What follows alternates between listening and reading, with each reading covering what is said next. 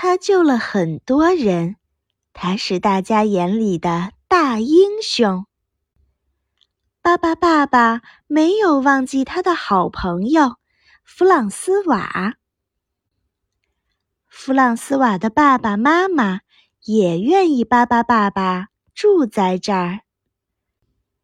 弗朗斯瓦的爸爸在院子里给巴巴爸爸盖了间大小正好的房子，这样巴巴爸爸每天都可以和小朋友们一起玩了。